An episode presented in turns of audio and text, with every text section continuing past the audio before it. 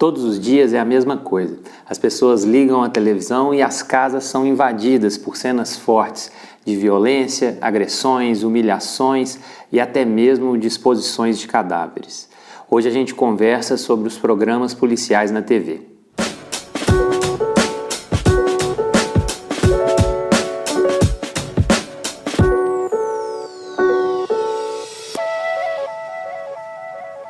Olá pessoal, aqui é Juliano Napoleão, seja bem-vinda, seja bem-vindo ao nosso canal para que a gente possa conversar sobre os diferentes desafios que temos à nossa realização pessoal e social. Se você tem interesse nesse diálogo, eu te convido a se inscrever no canal, clicar no sininho para receber as notificações sobre os próximos vídeos e a interagir comigo pelas redes sociais e aqui nos comentários do YouTube. Hoje a gente conversa sobre os programas policiais na TV.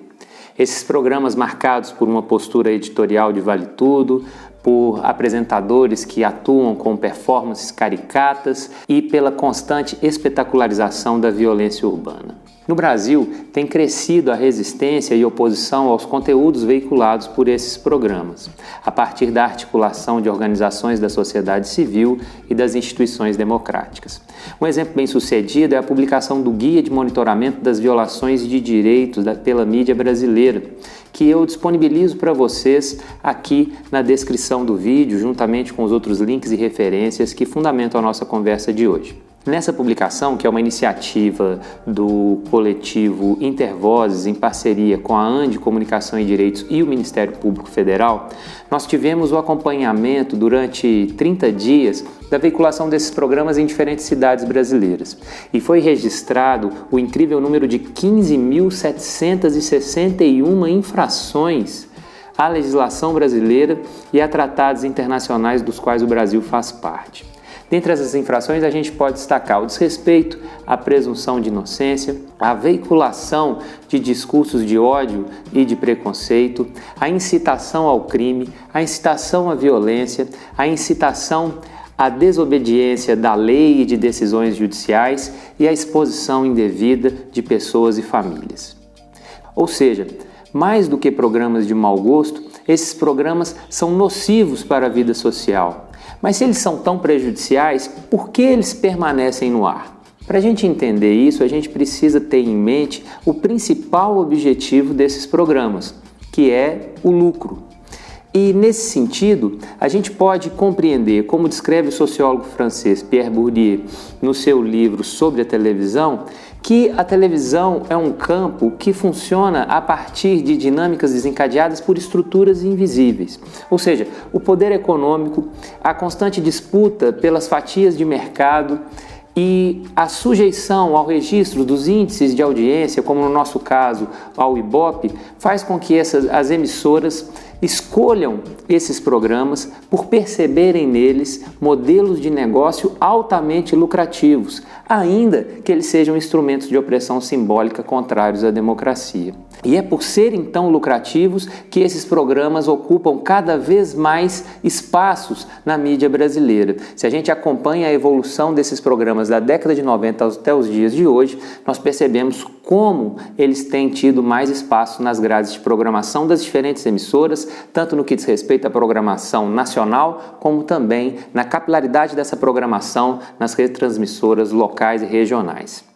Nós, enquanto sociedade, podemos questionar a sujeição dessas emissoras ao lucro e a indiferença com relação aos nossos outros objetivos, como, por exemplo, o objetivo que nós afirmamos enquanto povo de construir uma sociedade livre, justa e solidária, que está lá no artigo 3 da nossa Constituição. É evidente que as ideias e valores difundidos por esses programas não são compatíveis com esse nosso projeto de termos uma sociedade livre, justa e solidária. E é por isso que eu apresento para vocês cinco motivos para a gente não assistir programas policiais na TV. O primeiro motivo é que esses programas promovem um imaginário social de aversão à democracia e aos direitos humanos. Muito frequentemente, quando esses programas abordam reportagens sobre manifestações democráticas ou greves que ocupam as cidades, os manifestantes e os grevistas são descritos como baderneiros, como vagabundos e inclusive é estimulada a violência policial contra eles. Além disso, a postura dos apresentadores desses programas se apresenta como um culto ao autoritarismo e à rejeição dos valores democráticos. É preciso também que a gente perceba as consequências para o jogo democrático decorrentes da projeção política desses apresentadores, que, uma vez eleitos, passam a ocupar cargos em câmaras municipais, assembleias legislativas, prefeituras e também no Congresso Nacional, e fazem dos seus mandatos instrumentos para a difusão do mesmo conteúdo nocivo à democracia e aos direitos fundamentais que faziam em seus programas. No que diz respeito aos direitos humanos, os programas policiais na TV são o principal instrumento de deturpação midiática do conceito de direitos humanos. Esses programas são reconhecidos pela população pela difusão de conceitos como o de que bandido bom é bandido morto ou que direitos humanos são para humanos direitos. Nessa atmosfera discursiva, eles constroem a noção de que os direitos humanos são apenas os direitos dos criminosos, apenas os direitos da população carcerária, apenas daqueles que estão envolvidos com a prática de crimes. Quando na realidade é preciso superar essa noção equivocada e entender que os direitos humanos são os direitos de todas as pessoas, os direitos que todos nós temos por sermos humanos. Então, o direito à moradia, o direito à saúde, o direito à educação, o direito ao trabalho são todos exemplos de direitos humanos. Quando eu estimulo a população, num ambiente de ódio aos criminosos, a pensar que direitos humanos são direitos de criminosos, eu inevitavelmente afasto as pessoas da consciência, do debate e da luta pelos seus direitos. O segundo motivo para que a gente não assista programas policiais na TV é que esses programas difundem a cultura do medo. O medo é um sentimento muito nocivo. Segundo o biólogo chileno Humberto Maturana, ele é um sentimento que inviabiliza a experiência democrática, porque num contexto de medo, nós não temos condições de reconhecer a legitimidade existencial do outro nós nos restringimos a comportamentos marcados pelo isolamento e pelo ataque recíproco. A partir daí, o sentimento de medo enfraquece os laços de solidariedade que são imprescindíveis para o engajamento cidadão e a participação na vida coletiva. Além disso, esse sentimento de medo, de constante pavor, decorrente da hipervisibilidade dada por esses programas policiais na TV ao fenômeno da violência urbana, faz com que as pessoas estejam dispostas a abrir mão dos seus direitos e liberdades em nome da segurança. Um terceiro motivo para não assistir programas policiais de TV é que esses programas difundem, além da cultura do medo, também a cultura do ódio. E nós temos a difusão, então, de discursos de demonização do outro e de negação da legitimidade existencial das pessoas. Desse modo, é estimulado um olhar condenatório que marca a interação entre as pessoas. Não é sem razão a expansão de fenômenos como a cultura do cancelamento e, de modo ainda mais grave, os episódios de linchamento que ocorrem no Brasil. Segundo o sociólogo José Souza Martins, que realizou uma longa pesquisa sobre os linchamentos no nosso país, pelo menos um milhão de brasileiros já participaram de linchamentos no Brasil nos últimos 60 anos. E ocorre um linchamento por dia no nosso território. É muito importante que a gente perceba a gravidade desse movimento em que o olhar condenatório e a pretensão de um agir justiceiro faz com que as pessoas estabeleçam a violência como caminho de solução dos conflitos. Como quarto motivo para não assistir programas policiais na TV, nós temos o fato de que esses programas promovem a banalização da morte de negros e pobres. É por isso que nós temos, imaginando a cidade do Rio de Janeiro, uma morte de uma pessoa branca no Leblon, gerando muito mais comoção e indignação do que a morte de uma pessoa negra na Rocinha. Isso é estimulado por esses programas ao tratar de maneira tão banal e cotidiana a morte de pessoas negras. É nesse sentido que a gente pode escrever que existe no cenário contemporâneo uma comoção seletiva. Eu trago um exemplo gritante dessa comoção seletiva, que não é um fenômeno exclusivamente brasileiro, mas mundial. Nós podemos perceber essa comoção seletiva de maneira gritante no exemplo que compara dois ataques terroristas ocorridos no ano de 2015, no mês de janeiro. Nesse mês, na França, nós tivemos a invasão do jornal satírico Charles Hebdo e a morte de 12 jornalistas. No mesmo período, nós tivemos na cidade de Baga, na Nigéria, um ataque terrorista que matou duas mil pessoas. O ataque terrorista ocorrido em Paris, que morreram 12 jornalistas, gerou uma comoção mundial e muito pouco foi falado, muito pouco se sentiu as mortes ocorridas na Nigéria. É nesses termos que a gente percebe a comoção seletiva que caracteriza a banalização da morte de negros e pobres.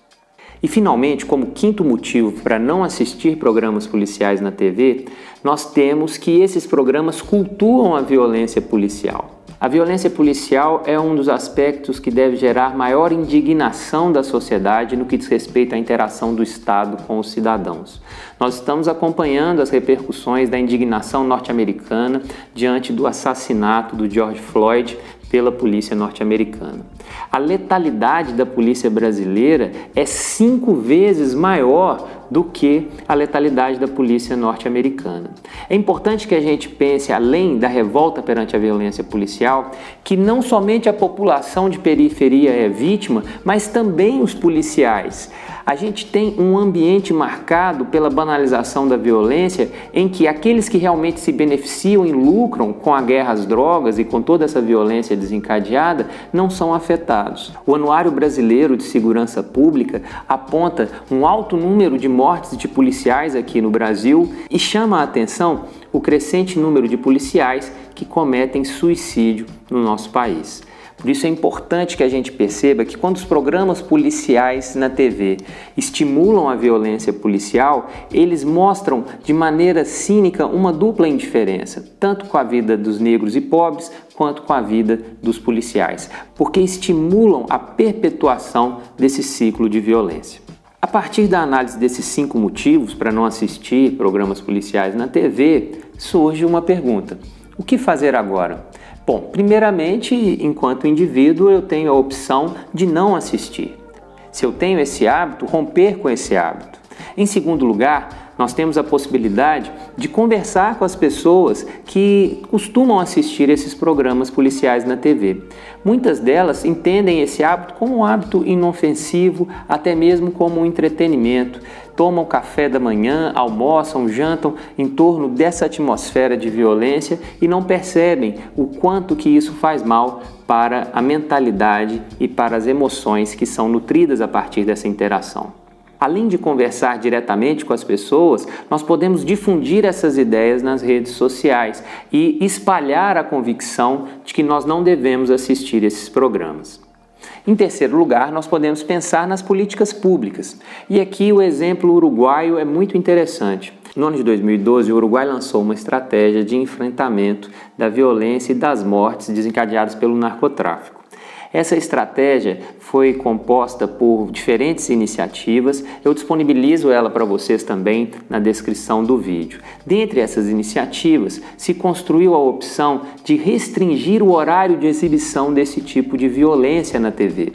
E aí a ideia é que entre as 6 e as 22 horas, esse tipo de imagem e conteúdo não possa ser veiculado. Isso foi incorporado na Lei de Meios Uruguaia, embora ainda seja incipiente a fiscalização perante os meios televisivos. De toda maneira, trata-se de um significativo avanço que pode ser copiado em diferentes contextos. Aqui nós estamos pensando em regulamentação, para impedir, por exemplo, que uma criança tenha acesso a esse tipo de conteúdo como tem hoje. No Brasil, existe a discussão legislativa quanto a isso a partir da ideia apresentada por um cidadão, no esforço de interação do Congresso Nacional com a população, em que, se determinada ideia alcança o apoio de 20 mil pessoas, ela é apreciada pelo Congresso, no caso, pelo Senado Federal. Eu vou deixar na descrição do vídeo também o link para essa ideia legislativa para que você possa conhecê-la. Muito obrigado por assistir esse vídeo. Deixe nos seus comentários a sua opinião sobre os programas policiais na TV e o que você pensa sobre os cinco motivos que eu apresentei para que a gente não assista tais programas. Um grande abraço e até a próxima. Tchau!